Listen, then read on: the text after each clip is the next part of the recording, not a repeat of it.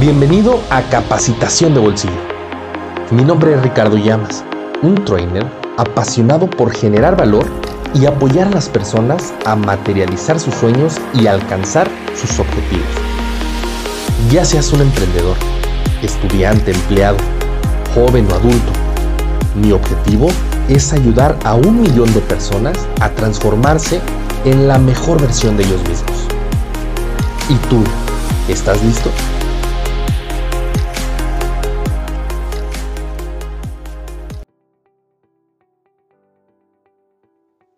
Hola y nuevamente bienvenidos a este el cuarto episodio del podcast Capacitación de Bolsillo. Los saluda Ricardo Llamas desde la ciudad que lleva por nombre la palabra más bonita del español, Querétaro.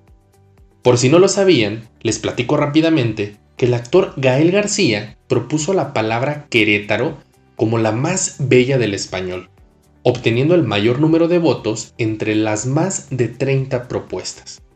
Esto se los comparto para que lo tengan como un dato cultural. A lo largo de tres episodios hemos estado platicando sobre hablar en público.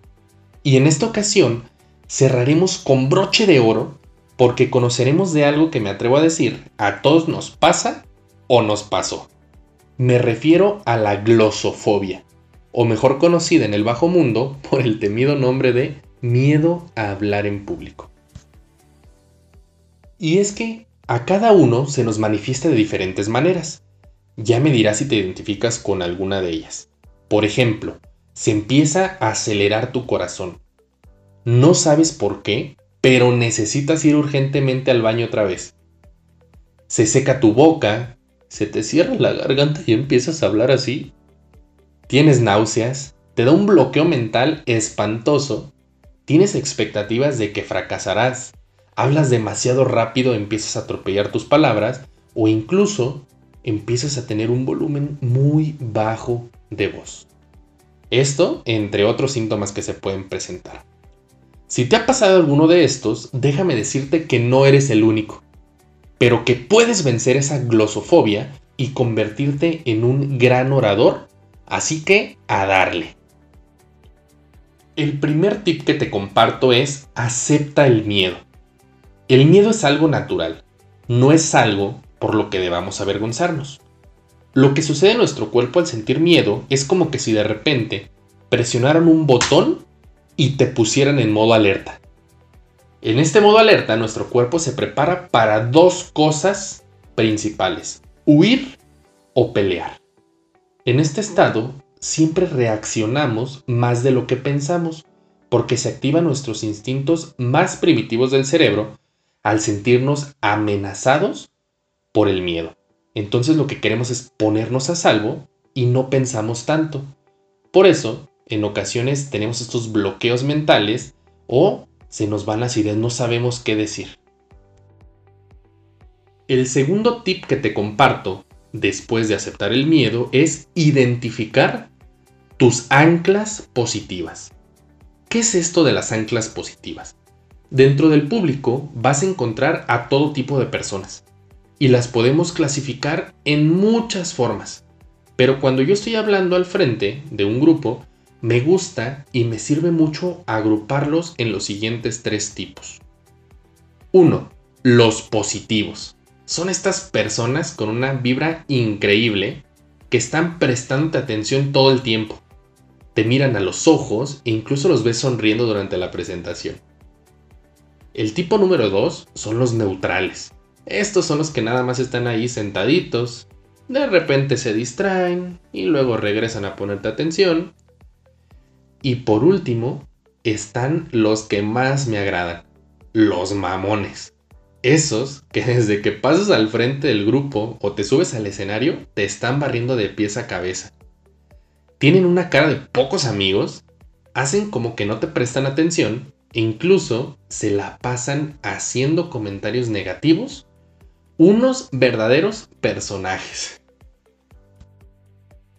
Las anclas positivas son precisamente eso, el público positivo.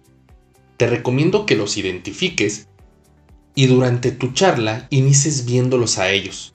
Mientras vas hablando, ellos te transmitirán paz, seguridad, positivismo y una sonrisa para agarrar valor y seguridad. Siempre hay por lo menos uno de estos, así que alterna la mirada entre ellos.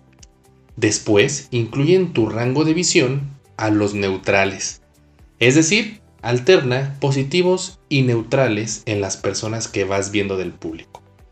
Y por último, haz lo mismo con los mamones, es decir, no dejes fuera a nadie, pero inicia con los que te sumen seguridad. Aquí me gustaría hacer una pequeña pausa y preguntarte si este episodio te está generando valor. Si la respuesta es sí, cuéntamelo en Instagram como capacitación de bolsillo. Y si conoces a alguien a quien le pueda servir este contenido, ayúdalo y compárteselo. Continuando con los tips, les comparto el tercero que es, ¿y si me equivoco? Pensar en esto es muy común antes de hablar en público. Y déjame decirte que a todos nos pasa. Es imposible no equivocarnos, porque al fin de cuentas somos humanos y el error humano existe. Y esto puede ir desde pronunciar mal una palabra, quedarnos sin habla, o qué decir de lo que le pasó al vendedor de Nissan, que se hizo incluso hasta viral, donde dijo algo que no quería decir. Es decir, eh, promocionando el nuevo Centra 2020, con el calor de hablar frente a una cámara, frente al público, la presión y otros factores, dijo que el auto tiene una tecnología para atropellar a los peatones. Que dejo en claro, no, no lo hace, yo he probado esta tecnología y sí evita atropellar a las personas. lo que tenemos que hacer con nuestros errores es aceptarlos. Como lo platicaba en el primer podcast de hablar en público, la perfección no existe. Y es imposible aprendernos un speech y luego decirlo sin errores. Así que acéptalo y haz evidente ese error ante el público. Así es, como lo escuchaste, hazlo evidente. Porque posiblemente el público ya se dio cuenta y eso lo vas a notar muy fácil viendo las expresiones en sus caras. Así que haz una pausa y ríete de ese error. Dile al público, creo que me equivoqué, ¿no? o si te quedas sin palabras, diles algo como, ya se me fue, esto de la edad ya me está afectando. O si estás hablando demasiado rápido, diles algo como, creo que me fui demasiado rápido, ¿verdad? Va de nuevo. Esto va a generar muchísima empatía y simpatía con el público porque a todos nos pasa. Así que liberarás tensión y la plática podrá fluir mucho mejor. Utiliza tus errores a tu favor. Nos acercamos al final de este episodio Así que te comparto el último tip, que es controla tu respiración antes de iniciar la charla para no llegar agitado y sobre todo practica, ya que entre más domines el tema y entre mayor tiempo hayas estado estudiando tu speech, tendrás mayor seguridad y menor miedo. Con esto hemos llegado al final de esta serie de cuatro capítulos sobre hablar en público. Y quisiera recordarte un proverbio samurái que dice, entre más sudes en el entrenamiento, menos sangrarás en el campo de batalla. Así que nada de esto que te comparto te va a servir a menos de que lo pongas en práctica y lo practiques constantemente. No olvides seguir el podcast para no perderte ningún contenido, seguir también en Instagram capacitación de bolsillo y compartirlo a alguien que le pueda servir. Les habló Ricardo Llamas, hasta pronto.